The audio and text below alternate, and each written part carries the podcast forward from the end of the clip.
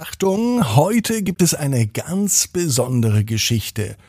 Heute gibt es keine gute Nachtgeschichte. Heute gibt es eine lange Nachtgeschichte für alle Kinder, die heute etwas länger aufbleiben. Und nur für die. Für alle anderen heißt es nun abschalten und die gute Nachtgeschichte hören. Denn heute gibt es zwei Geschichten. Ab ins Bett, ab ins Bett, ab ins Bett, ab ins Bett. Der Kinderpodcast. Hier ist für euch Ab ins Bett mit einer ganz besonderen Gute Nacht Geschichte. Heute mit einer lange Nachtgeschichte. Die 697. Episode. Ich bin Marco und heute geht es nicht los mit dem Recken und Strecken, sondern mit dem Rappeln und Zappeln. Nehmt die Arme und die Beine, die Hände und die Füße und lasst alles rappeln und zappeln bis ihr eure Füße und Beine nicht mehr bewegen könnt. Ganz, ganz schnell hin und her schaukeln und dann ins Bett liegen in eine gute Kuschelposition und bereit machen für eine Geschichte, die nicht zum Einschlafen geeignet ist, sondern für eine lange Nacht. Und kleiner Tipp, wenn ihr jetzt im Bett liegt und doch schlafen möchtet, dann hört lieber eine andere Geschichte heute Abend und hört die vielleicht auch morgen früh am Sonntag, da ist doch genügend Zeit. Okay? Na dann beginnt jetzt die 697. Episode von Ab ins Bett. Heute eine lange Nachtgeschichte. Emil und das einsame Haus. Emil ist ein ganz normaler Junge. Emil liegt in seinem Bett. Es ist auf jeden Fall kein ganz normaler Samstag. Das spürt Emil sofort, denn etwas ist in dieser Nacht anders. Mitten in der Nacht schreckt Emil auf. An Schlaf ist nun für den Jungen nicht mehr zu denken. Emil hatte einen Traum und er hat davon geträumt, dass im Garten ganz einsam ein Haus steht. Dabei gibt es doch gar kein Haus im Garten.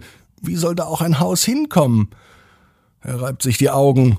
Das war ein ganz schön wilder Traum und irgendwie ganz schön zum Fürchten, denn das Haus sah nicht sehr einladend aus. Dort, wo vorher noch ein Erdbeerbeet war und ein großer Kirschbaum stand, stand in Emils Traum ein Haus. Und es sah nicht so aus, als ob da jemand drin lebte. Im Gegenteil, es sah aus wie ein einsames, verlassenes Haus. Es hatte rote Dachziegel. Es war gemauert, und zwischen den Mauern waren schwarze Holzbalken. Das Haus hatte winzig kleine Fenster, gerade mal so groß, dass überhaupt etwas Licht in das Haus hineinzudringen scheint. Wer mag in diesem Haus wohl wohnen? Und was ist das für ein Traum gewesen, denkt sich Emil. Er legt sich wieder in sein Bett und versucht zu schlafen, doch es scheint nicht zu gelingen. Der Junge dreht sich von rechts nach links und von links nach rechts und nun gibt es nur eine Lösung. Emil schaut aus dem Fenster, um zu sehen, dass halt im Garten kein Haus steht. Es war einfach nur ein blöder Traum und wenn er sieht, dass im Garten das Erdbeerbeet dort ist, wo es immer ist und der Kirschbaum dort steht, wo er immer steht, dann wird sich Emil wieder hinlegen können. Dann wird Emil auch schlafen. All seinen Mut nimmt er zusammen. Er geht ganz vorsichtig, stellt sich vor das Fenster. Es ist draußen so dunkel, er kann gar nichts sehen. Selbst der Mond scheint kaum Licht zu geben. Noch immer sind die Vorhänge und Gardinen vor Emils Fenster, so dass er sowieso nicht sieht, was draußen ist. Mit einem Ruck reißt er die Gardinen beiseite. Nun steht er am Fenster. Und sein Mund geht sperrangelweit auf. Da steht es. Draußen, mitten im Garten, wo gestern definitiv noch das Erdbeerbeet war und der große Kirschbaum. Beides ist verschwunden. Und er sieht das Haus. Es sieht genau so aus wie in seinem Traum. Rote Ziegel, kleine Fenster, durch die kaum Licht ins Haus zu dringen scheint, und schwarze Holzbalken. Emil sieht, dass die Haustür offen steht zu diesem Haus. Vor der Haustür sind große Spinnenweben. Es scheint schon lange niemand mehr durch diese Tür gegangen zu sein. Die Tür bewegt sich aber. Der Wind scheint sie hin und her zu schieben. Emil ist neugierig.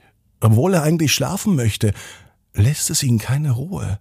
Wie kann es sein, dass über Nacht ein Haus in seinem Garten steht, das dann auch noch so einsam aussieht? Barfuß schleicht er sich die Treppen runter.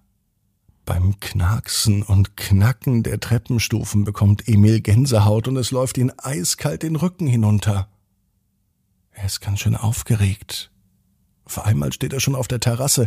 Seine Füße laufen wie automatisch zum Haus. Er kann sich gar nicht dagegen wehren. Was passiert hier, denkt sich Emil. Sollte er nicht doch lieber zurück ins Bett gehen und einfach schlafen? Morgen am Sonntag ist der Kirschbaum wahrscheinlich wieder da.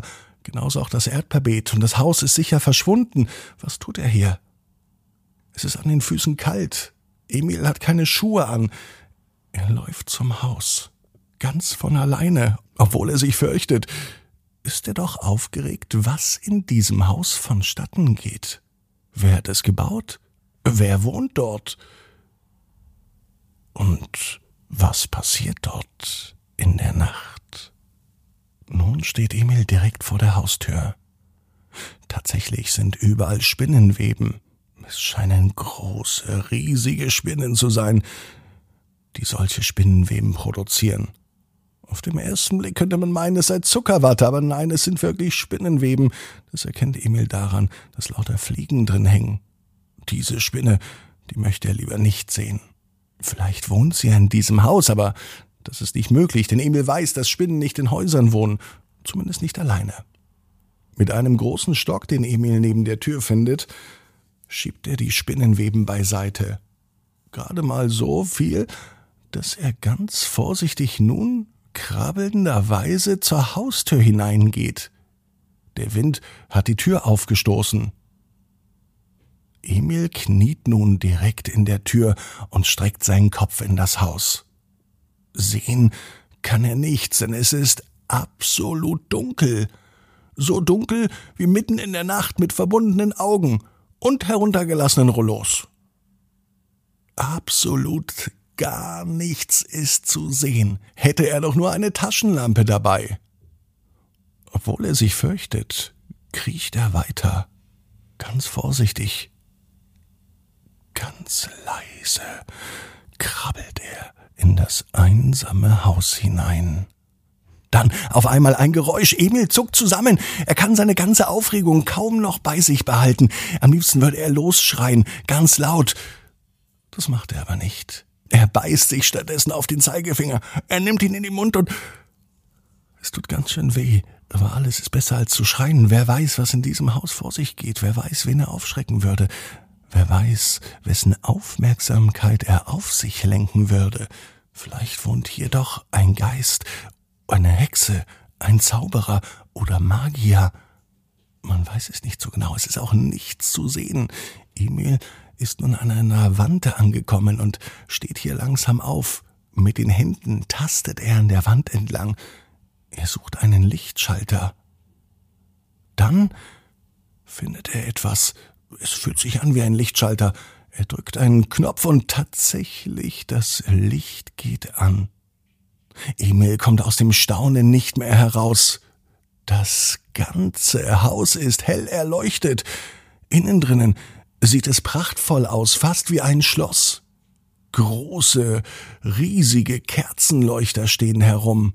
An den Decken hängen große und wahrscheinlich sehr, sehr wertvolle Lampen, richtige Kronleuchter, wie man sie sonst aus Schlössern und Burgen kennt. Das Haus, das von außen nicht besonders groß aussah, das sieht hier drinnen aus wie ein Palast oder wie ein Schloss. Emil hat den Mund weit geöffnet. Vor Staunen bekommt ihn auch nicht mehr zu. Er geht ein paar Schritte rückwärts, bis er gegen etwas stößt, was sich gar nicht gut anfühlt. Mit einem großen Klappern und Scheppern gibt es einen Riesenkrach. Emil ist gegen eine Ritterrüstung gelaufen. Sie fiel einfach um, und da lag sie nun am Boden in drei Teilen. Vielleicht kaputt, vielleicht nur auseinandergefallen. Auf jeden Fall war dieses Scheppern so laut, dass es bestimmt jeder im Umkreis von zwei Kilometern gehört hat. Doch nichts passierte. Niemand kam. Niemand tauchte auf. Am Ende dieses großen Zimmers entdeckte Emil eine weitere Tür. Sie war nicht ganz verschlossen, im Gegenteil. Sie stand offen, und sie schien zu rufen Emil, komm. Und das tut Emil auch. Wieder fühlt es sich so an, als laufen seine Beine von ganz alleine. Er weiß gar nicht, ob er bereit ist, in das nächste Zimmer zu gehen. Wer weiß, was ihn dort erwartet. Vielleicht ist das das magische Reich des Zauberers. Vielleicht wohnt dort aber auch der Ritter, der in diesem Schloss wohnt. Die Füße tragen Emil trotzdem zur Tür. Als er angekommen ist, öffnet er sie ganz vorsichtig und steckt seinen Kopf hinein. Ein seltsames Leuchten lässt seine Augen sofort verschließen. Es ist so hell und so grell in diesem Raum und in diesem Zimmer, dass Emil gar nicht hineinschauen kann. Seine Augen brauchen erst einige Zeit an Eingewöhnung. Doch dann entdeckt Emil, was in diesem Zimmer passiert. Hier scheinen wahre Schätze zu liegen. Große Haufen voller Goldmünzen. Auf der anderen Seite wertvolle Vasen und große Berge voller Goldbarren. Das ist wohl wirklich eine Schatzkammer. Damit hätte Emil nicht gerechnet. Die ganze Angst ist umsonst, denkt er sich. Emil freut sich, denn er hat den größten Schatz seines Lebens gefunden. Die Freude währt allerdings nur kurz. Im nächsten Moment ist es stockfinster. Kein Glitzern des Goldes, kein Funkeln der Diamanten, nicht einmal das Licht aus dem Nebenzimmer ist zu sehen. Es ist so dunkel wie in stockdunkler Nacht mit verbundenen Augen und heruntergelassenen Rollos. Emil hockt sich auf dem Boden. Er macht sich ganz klein. Von draußen hört er seltsame Geräusche. Es scheint ein Uhu zu rufen. Uhu, Uhu, Uhu.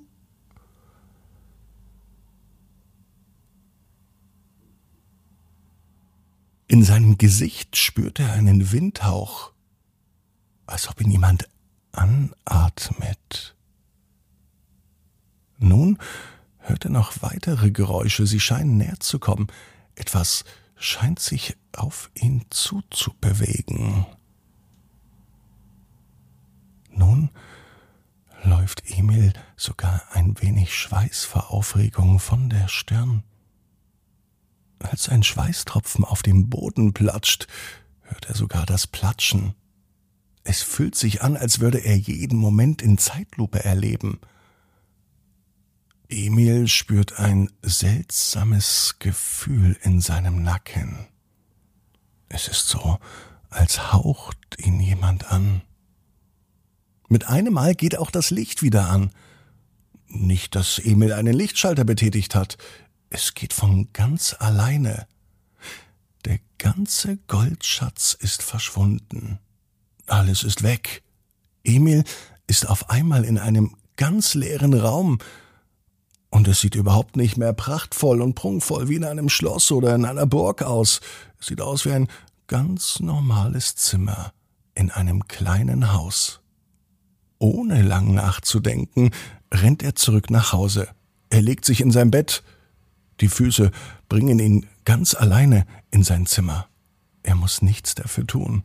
Und als er im Bett liegt und die Augen schließt, schläft er auch wieder ein.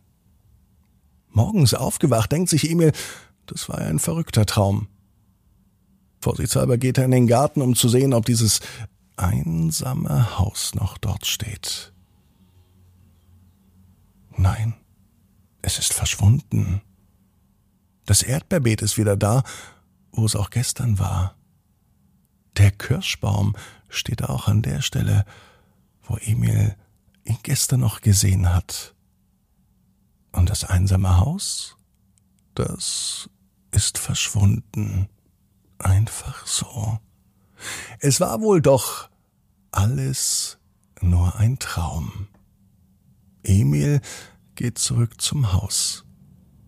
Kurz bevor er zur Terrassentür hineingeht, sieht er aber etwas glitzern. Schnell läuft er zurück und dort, wo heute Nacht die Eingangstür vom Haus war, dort sieht er nun etwas glitzern.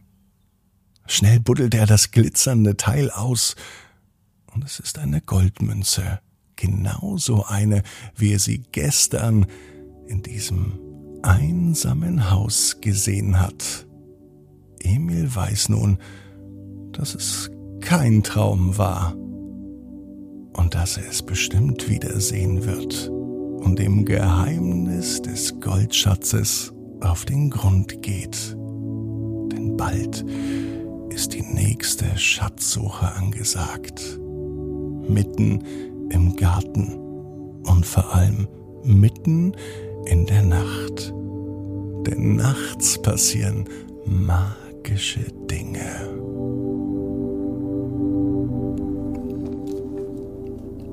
Habt heute eine lange gute Nacht Bis morgen 18 Uhr, dann wieder mit einer gute Nachtgeschichte hier bei Ab ins Bett.